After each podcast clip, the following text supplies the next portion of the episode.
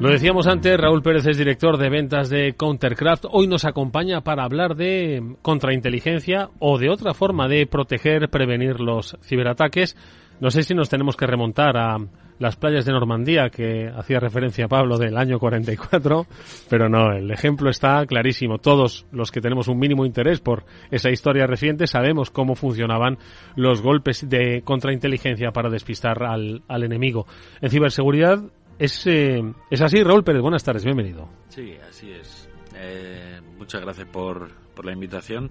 Efectivamente, como comentaba Pablo, lo que se llaman eh, entornos de deception o entornos de engaño está relativo en base a hacer campañas para poder distraer al enemigo, no solo distraerle en una fase inicial, sino ganar inteligencia sobre su ataque, saber quién es, de dónde viene, eh, cuáles son sus intenciones y así se ha utilizado militarmente durante varios siglos en distintas etapas de la eh, sobre todo del entorno militar. En el caso concreto que comenta que ha comentado Pablo era el caso más claro no el cual se llamó el ejército fantasma en el cual se hicieron aviones de madera tanques hinchables se levantaron campamentos y el objetivo fue claro venían los aviones alemanes pasaban por allí y veían, creían que el gran desembarco iba a ser por la zona más estrecha entre Francia y el, Reino paso Unido, de Calais. el paso de Calais, y al final consiguieron engañarles cuando los alemanes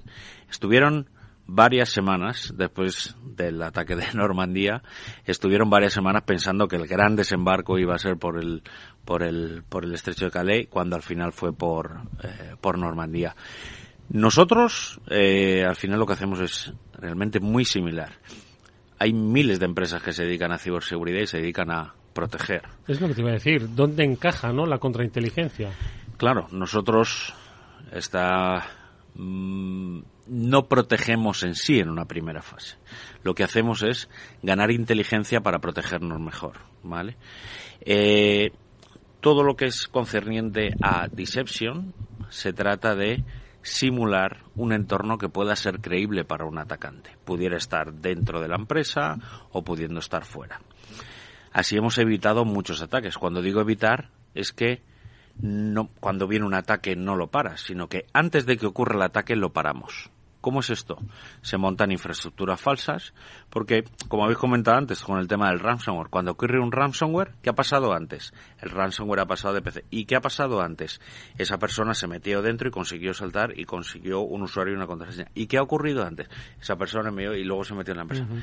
Hay que irse a muchas fases anteriores para ver que la persona que hizo ese ataque, hablo de personas porque ahora gran parte de los ataques son dirigidos por personas, llegó una fase muy temprana que pasó lo que nosotros llamamos la fase de reconocimiento. En esa fase de reconocimiento, ahí es cuando ese atacante empieza a buscar a quién quiere atacar, cómo quiere atacar, por dónde puede atacar, y ahí es donde entramos nosotros. ¿Qué es lo que hacemos? Ponemos pistas cuando alguien busca el nombre de tal banco, de tal país, de tal gobierno, de tal ejer ejército militar, eh, de tal empresa de distribución y quiera atacarle, ahí es donde aparecen nuestras pistas. Y esas pistas llevan a otros sitios. Y esos sitios parecen de verdad. Y el atacante intenta atacar. Entonces ahí es cuando vemos quién es, de dónde viene, por qué ataca, qué herramientas utiliza y ese informe va directo al cliente. Y el cliente ya sabe que, le, que, está, que está siendo objetivo de un ataque. Otra forma de utilizar las tecnologías de engaño es en la parte interna de la empresa. Cuando ya le han entrado al cliente, muchas veces estos ataques, me, me, esto me recuerda al año 2013, que me acuerdo yo trabajaba en una empresa de protección del puesto de trabajo, DDR, y fueron de las primeras empresas que empezó a sacar información de los puestos de trabajo en tiempo real. Y me acuerdo de un cliente, dice, oye, parece ser que ha entrado algo y estábamos viendo en tiempo real cómo el atacante había conseguido un usuario, una contraseña, la había robado, se había metido en otro PC y empezamos a mirar y dice, este tío lleva dentro dos meses y ha montado una subempresa dentro de la propia empresa. Tenía sus propios proxies, sus propios FTPs, y decía, este tío que se ha montado aquí dentro, una empresa de más de 8.000 empleados en España, una empresa grande. Y ahí fue cuando vimos y dijimos, esto mm, no puede ser que está pasando y empezamos a ver el ataque en tiempo real. Y ahí fue cuando vi la importancia de que habíamos pasado de alguien que distribuye un virus para hacer algo a ejércitos de miles de atacantes en distintos sitios, eh, organizaciones que son profesionales y que se pasan semanas y semanas dentro de las empresas recompilando datos y cuando ya no pueden sacar nada sueltan el ransomware y se van. Y si pueden cobran. Hay cibercriminales que directamente lo hacen así, es se meten y no quieren perder tiempo, sueltan el ransomware y si pueden cobran y si no no cobran.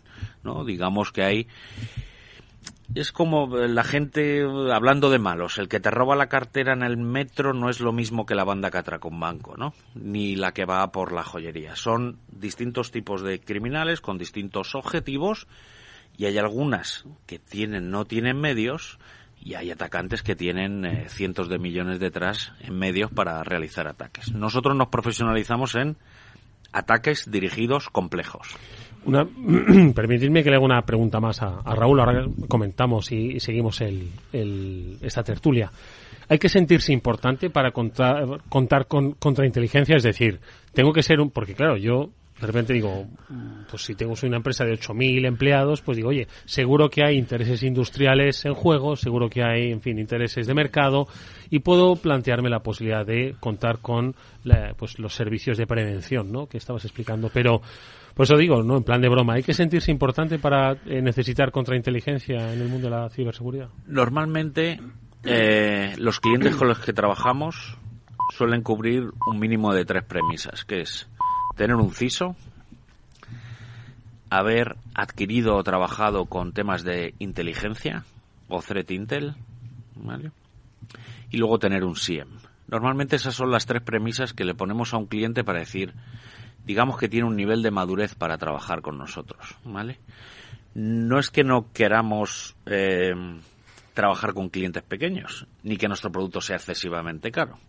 El problema es que lo que hacemos nosotros, fíjate, en cliente en España hay cientos de empresas que pueden trabajar con nosotros sin ningún problema, pero sí que es verdad que requiere que el cliente tenga un mínimo de madurez para eh, entender y aprovechar lo que nosotros hacemos, ¿vale? no es una cosa excesivamente compleja, pero sí requiere de un conocimiento por parte del cliente a la hora de entender la inteligencia.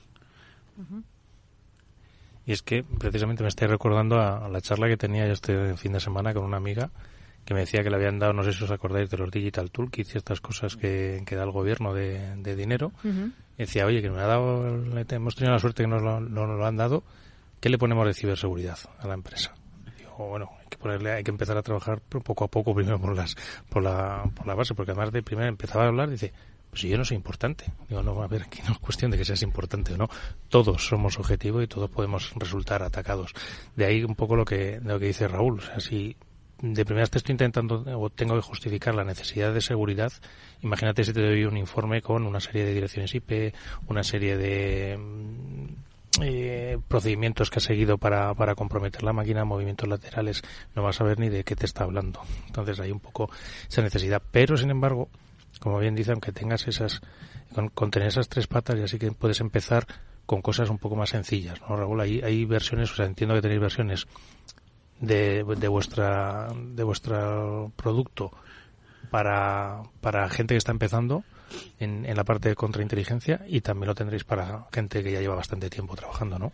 Sí, tenemos soluciones de distintos rangos. Eh, como sabéis, bueno, salió publicado hace poco, eh, trabajamos con el Pentágono y el Ejército de los Estados Unidos y trabajamos bien con ellos y utilizan, digamos, la parte más avanzada de nuestro producto, pero también disponemos de versiones, digamos, más sencillas que se llaman Edge, en las cuales, eh, por poner un ejemplo rápido, eh, un cliente que no es muy grande, una empresa, apenas tiene bueno, mil empleados, que puede parecer, para nosotros son, digamos, de las eh, pequeñas, dice, tengo miedo de que me ataquen por la VPN y me gustaría que me ayudarais. ¿Qué es lo que se hace? Eh, nuestras las empresas con las que trabajamos más que sean grandes pequeñas o preparadas son clientes que tienen muy baja tolerancia al riesgo vale hay empresas, como por ejemplo puede ser una empresa de videojuegos, que no tiene muchos empleados, pero como les roben todo el desarrollo, pues están perdidos. Puede ser un despacho de abogados o gente que si ante un ataque de, de seguridad puede puede perderlo todo al día siguiente, ¿no? Entonces esa gente son la gente que también nos recurre. En el ejemplo que comentaba antes, por ejemplo, un cliente que tenía miedo de sobre un ataque a la VPN, pues se pusieron determinadas pistas en foros de determinado sitio y en determinados puntos y se creó una VPN eh, falsa. Con esa VPN falsa, pues eh, cuando las sospechas de este cliente eran reales y empecé, estaban intentando atacarle, encontraron las pistas falsas y nos llevaron pues a una VPN. Eh, el atacante se creía que era la VPN de verdad y cuál fue nuestra sorpresa que el atacante empezó a meter usuarios y contraseñas válidas. Hmm. Entonces, claro, hablamos directamente con él y dice, estos usuarios y estas contraseñas son válidas y ya me las han robado. Quiere decir que se las habían robado previamente y él no se había dado cuenta.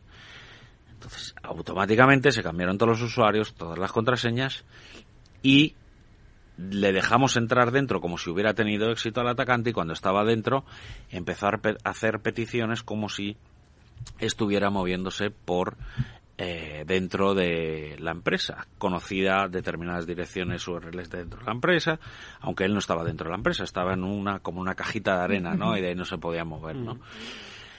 Claro, esto fue una sorpresa para quien dice, o sea, pongo esto, pero, o sea, primero, he prevenido que me ataque la infraestructura, por lo tanto, he prevenido un ataque gordísimo, me podrían haber hecho muchísimo daño. Eh, segundo, ya los usuarios y las contraseñas que me habéis dado, ya las he dado de baja, por lo tanto, este ataque no lo voy a sufrir en el futuro. Y tercero, la inteligencia que me habéis dado quiere decir que esta persona ha estado dentro de mi empresa en alguna esta del tiempo, pero no sé cuándo, voy a ponerme a investigar, ¿no? Entonces eso, previene, le ayuda al cliente y luego mejora sus defensas, ¿no? Mm. Digamos, la inteligencia, igual que en la inteligencia de Estado o la inteligencia militar, es eh, para eso, o sea, para prevenir que ocurran cosas más graves y para mejorar las defensas, ¿no? En concreto, es a lo que nosotros nos hacemos es muy similar en, lo que hacemos en, en, Ciber con los clientes. Mm.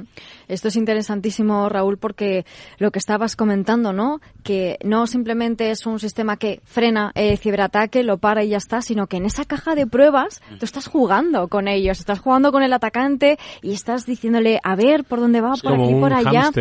Sí, pero y, y, estás ¿no? como investigando su modus operandi, su forma de actuar y aprendes muchísimo. Esa información claro, esa es información es muy valiosa. Nosotros en los ciberejercicios que hicimos con la OTAN y en algunos otros temas un poco más militares, es lo que más le gusta. Claro. ¿Por qué? Porque nosotros disponemos de una tecnología en la cual podemos ver al atacante y ellos no nos pueden ver. Entonces, esa tecnología que nos ha costado bastante desarrollarla, el atacante entra y desactiva el antivirus, desactiva tal, está tal, dice, bueno, ya no me ven, ya no me miran, ya no hay nadie aquí, pero lo estamos viendo, ¿no? Entonces, eso es lo más divertido, ¿no? Ver cómo se mueve, ver cómo funciona.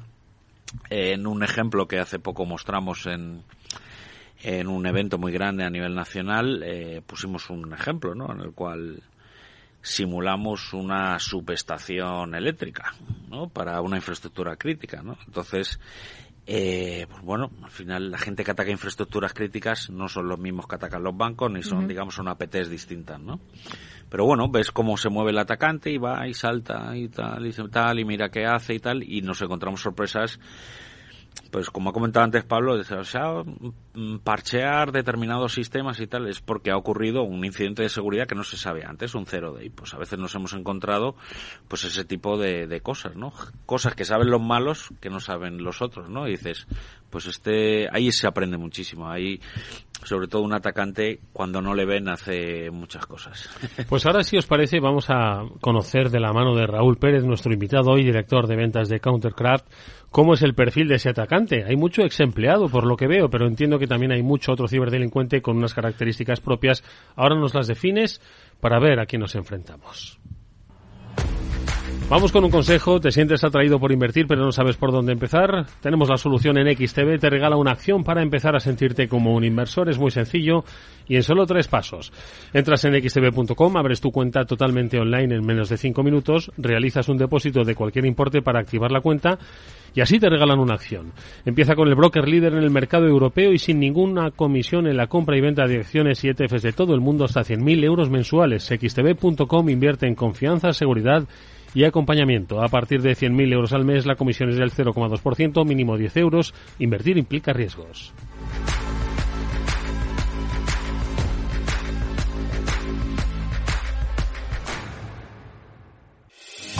¿Está pensando en montar una empresa pero no se atreve a dar el paso en solitario? Busca una marca conocida y consolidada que le respalde. En Franquiciados le ayudamos a elegir el negocio que más se ajuste a sus necesidades. Franquicias de éxito, innovadoras, de baja inversión. Los miércoles a las 12 en Capital Radio tienen una cita con el único programa de radio de España especializado en la industria de la franquicia. Franquiciados con Mabel Calatrava.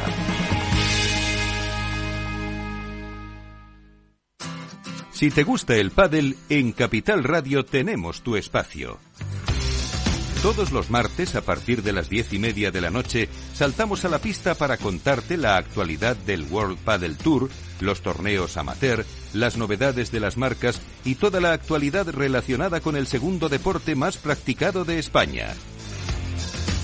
Esto es Padel, los martes a las diez y media de la noche en Capital Radio.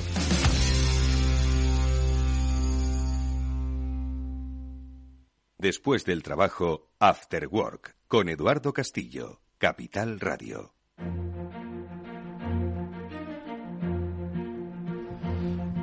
Interesantísima conversación que, como decimos, estamos teniendo con Raúl Pérez, el director de ventas de Countercraft. Estamos hablando de que se puede identificar los patrones, eh, cómo funcionan, por dónde se mueven esos ciberdelincuentes, esos intrusos.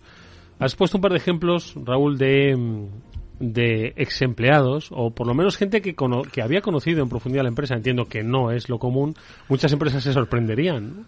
Pero ¿cuál es el perfil que veis eh, o, o perfiles que más os llaman la atención? ¿Cómo han evolucionado? Bueno, perfiles hay muchos, ¿vale? Normalmente como me gustaría poner el símil que he puesto antes, o sea, una persona, por ejemplo, que hace un pequeño robo en la calle no va con una navajita a sacar el oro del Banco de España, ¿no? Entonces aquí pasa exactamente igual. Cuando nos encontramos eh, determinados ciberdelincuentes, normalmente suelen estar adaptados a su objetivo el que va a robar unos planos de un avión, pues sabe a lo que va, y el que va directamente a un transaccional económico o bancario, lo que sea, va directamente a robar el dinero y están muy preparados.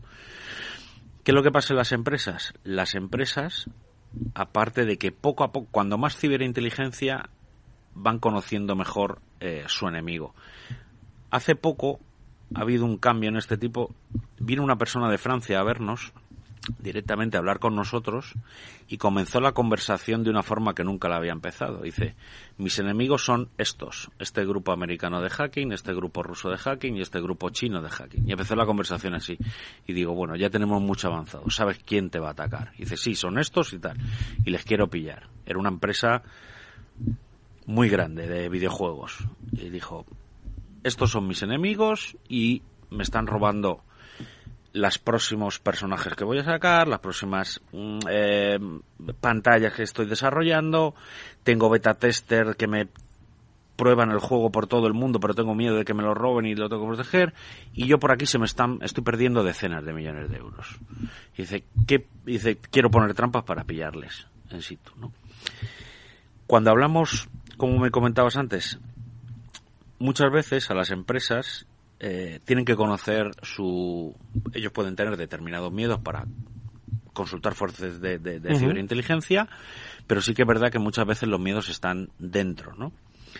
Eh, estos clientes, eh, claro, cuando vamos a verles, normalmente o sea, a veces ni vamos a la oficina, quedamos en la cafetería de enfrente, porque que nos vean, yo después de 24 años que llevo dedicado a la ciberseguridad, pues me conoce bastante gente y sabe a qué me dedico. Entonces, por la oficina de los clientes, pues a veces pues no me paso mucho, quedamos en la cafetería de enfrente, porque claro, si nos ven ya por la empresa y sabes que te dedicas a contrainteligencia y sabes... El topo te ve paseando por ahí y Claro. "Ay, madre mía. Ya está, ya, ya le vamos Ya a pillar. Entonces, si alguien te ve paseando por ahí, porque muchas veces las trampas se ponen para cazar a gente que está en el y normalmente la gente que o sea de dentro de la empresa puede ser hacer daño per se eh, porque lo quieres hacer y no tienes conocimiento o haciéndolo teniendo conocimiento no entonces cuando se tiene conocimiento pues es peor y es más difícil detectar no entonces a la hora de poner trampas al- alguna empresa bueno más de una se nos ha solicitado de dice oye nuestra empresa acaba de subcontratar a 15 personas, están aquí, son nuevos, eh, no me fío de ellos. Aquí trabajamos temas muy sensibles, hay chavales de 20, de 21 años que a lo mejor nos diferencian entre el bien y el mal y no queremos sustos. Llenar esto de trampas, pues se llena de trampas y pues y a veces pues hay que ir a la silla de uno y decir, ¿tú qué haces mirando aquí? ¿O tú qué haces aquí? ¿O tú porque, no? Hay trampas esto también es como los cebos de los peces, ¿no? Nosotros tenemos anzuelos pequeños, medianos o grandes y luego sardinilla, gusano y tal. Entonces, no es lo mismo dejar en un repositorio común donde acceden todos los empleados eh, aumento de nómina 2024, que a lo mejor lo abre mucha gente, o poner confidencial tal, tal, tal, o mm, dependiendo del anzuelo, pues caerá uno u otro, ¿no? Entonces hay que ver cuál es, eh, qué es lo que se quiere cazar y cómo diseñar el cebo para eh, ver a quién, a quién quieres pillar. Oye, Raúl, y mm, Countercraft es una, una empresa, una startup española. No, ya no sé si decir Bueno, startup. startup, llevamos ya siete años, a está decir. 70 Ah, muy empleados, startup ya. Vamos a, decir, vamos a dejarlo en que una- un, un emprendimiento español, con origen español, Mm. que, mm, ¿cuáles han sido un poco vuestras, vuestros comienzos? ¿Por dónde habéis progresado hasta conseguir esos contratos? Yo creo que incluso con el ejército, nos decías, ejército de los Estados Unidos para, para colaborar con ellos. Entiendo que ahí hay, ahí hay detalles que no nos vas a poder contar, pero sí contarnos un poco cómo ha sido esa evolución estos siete años que llevabas ya X, eh, eh, eh, bastantes empleados, ya casi el centenar de empleados. Sí, ya estamos cerca del centenar, pero la verdad es que los últimos... Yo llevo casi desde el origen, la empresa tiene siete años, llevo seis años, voy a cumplir, y yo he trabajado en empresas de miles de empleados, he trabajado en IBM, he trabajado en Rauer, he trabajado en Pandasecurity, he trabajado en muchas empresas, ¿no? Estos últimos 23 años de ciberseguridad, en distintos puestos técnicos, directivos comerciales, de vicepresidente, de, bueno, de muchas posiciones, y es difícil explicar. Yo, David Barroso, que es el, el CEO de nuestra compañía, una vez que le dijeron, oye, ¿cómo ha sido? ¿no? Y la mejor definición es montaña rusa. ¿no? La montaña rusa es que un día estás contento, feliz, eufórico, al día siguiente estás triste y luego vuelves a estar. Entonces, eh, hay determinadas, eh, digamos, situaciones, sobre todo cuando tienes crecimiento y tienes un apoyo de un inversor externo, que tienes que apretar el acelerador y a veces pisar el freno, ¿no? Y las decisiones que tomas son vitales. Y cuando eres una startup española y eh, quieres... Al final esto es un... No me gustaría definirlo así, pero digamos que es un estanque de tiburones, ¿no? Donde hay muchos eh, competidores, ¿no? Por todo el mundo y y algunos tienen eh, espadas de madera y otros tienen espadas de metal y otros tienen espadas eh, metralletas láser, ¿no? Entonces es distinto, ¿no? Entonces a la hora de a la hora de de luchar en este mundo donde tienes competidores que a algunos parece que no se le agotan nunca la, la cartera, el dinero, las contrataciones, pero luego al final el mercado manda, ¿no? Entonces si tienes un producto que compite, que un equipo que trabaja y tienes una dirección clara de dónde ir, al final la empresa consigue su objetivo. Tenemos ejemplos de empresas españolas que van, valen cientos y, o incluso miles, eh, como Devo, Lemol, o empresas dirigidas por españoles en el mundo de la ciberseguridad que han llegado a un, unos objetivos muy grandes. eh. En España, talento hay de sobra eh, trabajo, eh, trabajadores, capital humano, empresas y bueno, lo más difícil de este tipo de cosas normalmente suele ser la expansión internacional.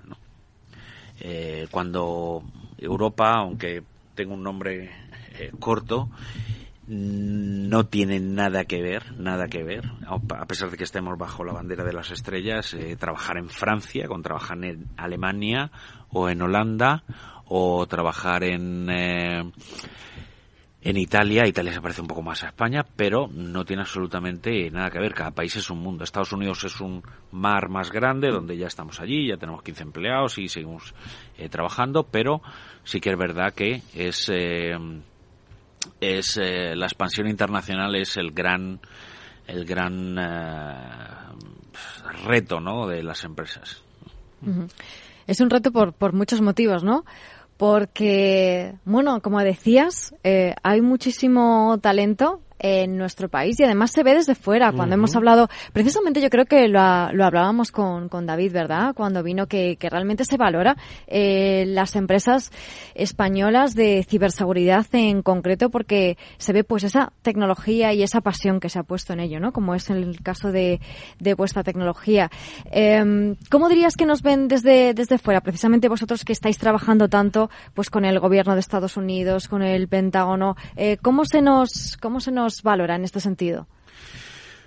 Bueno, yo creo que eh, hay proveedores de servicios que están eh, dando servicio desde España con empleo español a toda Europa, ¿no? Y yo creo que eso es importante. Eh, ¿Cómo se nos ve? Bueno, desde el resto de Europa, al decir que quieres vender en Europa siendo un país europeo, es realmente más sencillo que si vienes desde otra parte del mundo, que eso está bien. No hay, yo no creo a determinado nivel, yo creo que ya no hay, bueno, producto español, tal. Eh, yo lo he sufrido anteriormente, que he trabajado para otras empresas españolas, y se ha sufrido un poco, pero yo creo que no hay ni te miran por debajo del hombro, ni nada. Yo creo que al final el trabajo, eh, la estar en primera línea con muchos productos, estar establecidos aquí eh, un capital humano tremendo de personas de donde se da servicio al resto del mundo, de SOX, de CPDs, de eh, que yo creo que en alguna en algún momento dijeron bueno pues es un país que está dentro de la comunidad europea y hay mucha gente y puede resultar un poco más barato que en otros países y fue una decisión pero realmente eso si no tienes talento y gente, eso no va para adelante ni 24 horas. Y al final ha crecido y mucha gente viene a eh, contratar gente a España y hay unos niveles de muy altos. Yo creo que nos ven con buenos ojos, y, pero gracias al trabajo diario de decenas de miles de personas que se dejan la vida eh, con con el día a día y luego también todo eso empieza desde eh, la formación, el seguimiento, los máster, todo eso, pues está creando, digamos, yo doy charlas en institutos desde hace varios años y voy a institutos y doy charlas. Intento concienciar, sí que es difícil, ¿no? Cuando hablas con una persona de 16, 17, 18 años que va a hacer en el futuro, pero le cuentas una historia de lo que ha sido mi vida en ciberseguridad durante los últimos 20 años y lo monta, lo ve interesante, ¿no? Entonces, eh, todo lo que he viajado por el mundo, todo lo que todo lo que he trabajado y bueno, y hacer cosas allí, pues le resulta interesante y la verdad es que es un mundo apasionante. Oye, yo quiero volver un poco hacia atrás cuando estaba hablando del, eh, fenotipo de los atacantes sobre a quién descubres, a quién, sobre quién sospechas, a quién investigas. Y me preguntaba si eh, vuestra tecnología, vuestra, vuestro conocimiento, le podría servir a empresas, primero, para descubrir que igual los enemigos, porque estabas contando el caso de esta multinacional francesa que decía, mira, mis enemigos son estos, estos y los otros, ¿no? Entonces, decía, igual hay muchas empresas que creen que tienen unos enemigos, pero que son otros, ¿no? Y sobre todo que hay empresas que descubren que tienen enemigos, ¿no? Que, que yo creo que muchas empresas dicen, ya no tanto los pequeños, sino que de repente se dan cuenta de que encuentran enemigos de manera insospechada. Y entiendo que esto sirve para darse cuenta de que uno tiene enemigos, por desgracia, ¿no? Sí, cuando hay un ataque de ransomware o cuando hay un ataque le tiran abajo, un ataque de denegación de servicio, eh, el que está al mando siempre se pregunta lo mismo, o sea, ¿por qué me hacen esto, no? Si tuviéramos ahí una bola de cristal y la mitad de los CISOs pudieran ver quién hay detrás realmente de ese ataque, se llevarían una sorpresa. Eh, en determinados sectores, esos enemigos son la competencia. Es lo que te iba a decir, básicamente. Y está ¿no? bien saberlo enfrente. también, ¿eh? Si tu tienda En está, la tienda de si- enfrente, macho. si tu tienda está cerrada y mi tienda está abierta, Mm. eh, pues a lo mejor viene más gente a comprarme. Cuando digo tienda no me refiero a tienda genérica, sino Sí, de sí. todo tipo. Servicios. No solo eso, sino, o sea, rastreadores de precios de forma brutal que hay por internet, de crawlers. Había una, una empresa, me acuerdo, creo que era, eh, era europea, del norte de Europa, que tenía una empresa de, digamos que era como la referencia a la hora de poner precios para temas de vehículos, de alquileres y tal. Y el tío me decía, dice, no sé qué me pasa, ¿no? Que cuando cambio los precios y tal, y no sé qué, mi competencia lo cambia directamente y tal, entonces se creó una página paralela, ficticia y tal. Y bueno, al final al- lo que con precios falsos y se redirigió y eran crawlers, estaban mirando totalmente porque el que dice, ¿para qué voy a gastar yo en temas de mercado, en no sé qué, en tal, en no sé cuánto, si puedo copiar lo que hace el líder del mercado, ¿no? Y te ahorran mucho dinero y con una esta básica, unos crawlers, cambias unos precios y tal y no sé qué. Entonces, hay gente que lo hace mucho por, por, por vagancia, como ha habido más, por ejemplo, de estado de una empresa muy conocida de fabricante de aviones que le robaron unos planos hace mucho tiempo y a los años apareció en un país un avión Superavión. igual, ¿no? Un avión qué curiosidad. un avión ahí muy parecido. En este caso era un avión comercial, ¿vale? Pero, claro, o sea, eso es la que, dice, ¿para qué puedo, para qué tengo que invertir en contratar miles de ingenieros, mil horas, no sé qué, y pruebas de viento y tal, si puedo comprar esto o robar ya esto a, a alguien, ¿no? Pero bueno, es, eh, los enemigos son muy variopintos, ¿vale? Y sobre todo, dependiendo de la vertical, eso, lo de conocer tu enemigo es importante, ¿no? Porque estoy seguro que alguien que trabaje en infraestructuras eh, críticas o en infraestructuras o en una empresa de ventas o en una de ventas de ropa, por ejemplo, o en un banco, su enemigo es totalmente distinto, están bastante especializados. Venga, una más, Pablo, corta. Oye, Raúl, estamos acostumbrados a hablar siempre o a pensarnos que nuestros adversarios o nuestros atacantes son super mega cracks, que hacen un montón de, de tareas súper complejas. ¿Os habéis encontrado con algún atacante que haya caído en vuestras trampas que sea especialmente torpe? Bueno, torpe no, o sea, cuando ya ves muchos, sí que te das cuenta si tiene habilidades o no tiene habilidades, digamos. Eh, sí que es verdad que no... Como he comentado antes, dependiendo de los cebos, así serán los atacantes, ¿no? Entonces, hay que... A veces hemos visto a gente pues que no es muy mañosa o que se mueve poco o le dejas una vez y dices, pero este tío es tonto, ¿cómo no ha visto esta pista, no? No se entera de nada, ¿no? Entonces no parece Por aquí, por, por aquí, aquí. por aquí está la pista, aquí está el oro, ¿no? Síguelo. ¿No ves las pepitas de oro? Entonces, eh, eh, no, no, no hacemos hincapié en ese tipo de cosas. Sí que es verdad que cuando alguien nos pide que diseñemos trampas, las diseñamos con determinado nivel. Y cuando bajas el nivel, más aficionados o más gente con menos conocimiento y cuando más subes el nivel, menos ataques pero más sofisticados. ¿no? Y es importante todo esto. Bueno, pues eh, yo creo que hoy hemos aprendido muchísimo sobre el trabajo de la contrainteligencia, en realidad sobre el efic- eficacísimo trabajo que desarrolla una empresa española, Countercraft, cuyo eh, director de ventas, Raúl Pérez, nos ha acompañado, nos ha explicado, nos ha abierto nuevos escenarios, ¿de acuerdo? Y yo creo que a las compañías también les ha abierto ese nuevo, ese nuevo escenario en el que sumar a la protección que ya tienen pues un escalón más de, de ciberseguridad. Ha sido muy interesante, Raúl, muchas gracias. Gracias a vosotros. Eh, Hasta muy pronto. Moni y Pablo, nos vamos. Interesante, ¿eh? Muy, muy interesante. Yo creo que muchas empresas que nos han escuchado han dicho, eh, Eh. esto me puede ayudar Eh. a entender mucho mejor qué es lo que me está pasando. Exactamente. A poner un par de trampitas a ver qué es lo que cae. Claro, Y además es divertido, ¿eh? Hombre, ya te digo. Yo creo que se lo pasan bien. Lo pasan bien, te digo, ¿no? Yo creo que no ha querido entrar, pero seguro que se han tenido Los que que no echar unas pasan bien con son las empresas cuando ven lo que les pasa? En fin, oye. Este ha sido nuestro programa de hoy. Gracias, Pablo Mónica. Nos vemos la próxima semana y nosotros nos despedimos hasta mañana que volverá el programa, el After Work, ya a las 19 horas aquí en la sintonía de Capital Radio. Eh, José Navarro y Jorge Zumeta han combinado hoy la gestión técnica del programa. Venga, hasta mañana.